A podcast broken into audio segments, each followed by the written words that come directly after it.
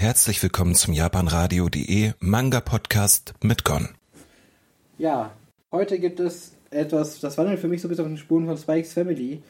Ähm, ist aber ein anderer Titel und erscheint auch bei einem anderen Verlag, nämlich bei Kasen. Und ähm, es ist Mission Yosakura Family oder auf Japanisch Yosakura-san Chi no Daikusen von Hitsuji Gondaira. Kann man auch bei Manga Plus lesen, auf jeden Fall. Ähm, wenn ihr sagt, okay, ich erstmal reinschauen. Oder ihr guckt euch halt einfach die Leseprobe auf Kasen an, die ich auch verlinken werde hier. Ähm, was soll es zu erzählen? Aktuell 15 Bände in Japan, ist eine laufende Reihe, 7 Euro Band. Hat jetzt gerade heute oder gestern dieses Wochenende frisch eine Anime-Adaption angekündigt bekommen. Also dementsprechend eigentlich auch da in Japan ziemlich beliebt. Und ja, ist halt so ein bisschen Action, ist halt ein Action-Comedy-Manga, ähnlich wie Spikes Family so ein bisschen das hat. Ähm, das Ganze spielt sich rund um den Charakter Tayo Asano. Der geht in die Oberschule, der ist eigentlich ziemlich schüchtern ähm, und nur mit seiner ja, Kindheitsfreundin äh, Mitsu, Mutsumi kann er halt ziemlich frei reden und auch ziemlich gut sich unterhalten.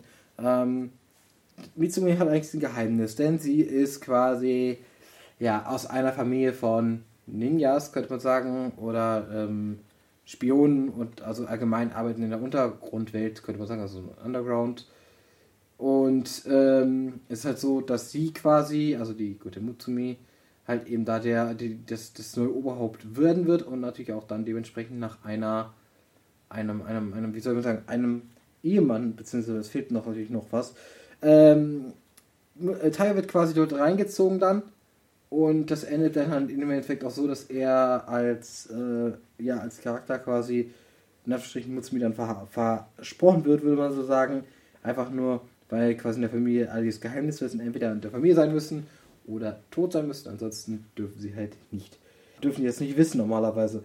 Ähm, und natürlich ist es so, bei so einer Familie voll von Spionen und sowas, eh, die alle haben ihre Fähigkeiten, außer Mutsumi und er. Die sind beide nicht relativ normal, aber alle haben so ihre Vizepräsidialfähigkeiten und ihr komischer Bruder, der auch so in der Schule, deren Schule quasi so der Vizerektor ist, der ist halt sehr, nennen wir es mal, Schwester, hat eine Schwesterobsession und dementsprechend ist es natürlich sehr wild.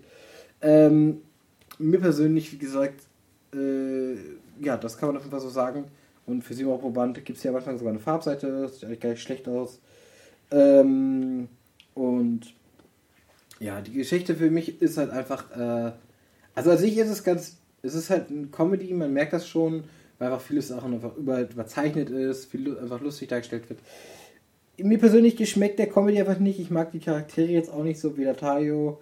Mutsumi ist auch so der okayste von, finde ich okay tatsächlicherweise, aber ihr Bruder zum Beispiel, der mit diesem, diesem, ja quasi, wo das natürlich so eine äh, Dings ist, vom Weg, dass er diese Schwestern liebt, der ist halt für mich einfach eine Nummer äh, zu groß, sage ich mal, oder immer zu hoch.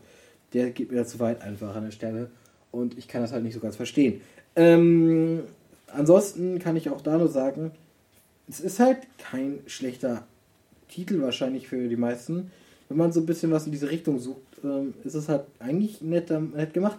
So, weil es ist halt wirklich, du hast gut, du hast eine Action, du hast ganz nette Charaktere, du hast halt Charaktere mit interessanten Fähigkeiten dabei. Also äh, zum Beispiel dann halt eben einer, der zum Beispiel sehr viel mit, sich mit Hightech auskennt oder halt einfach anderweitig.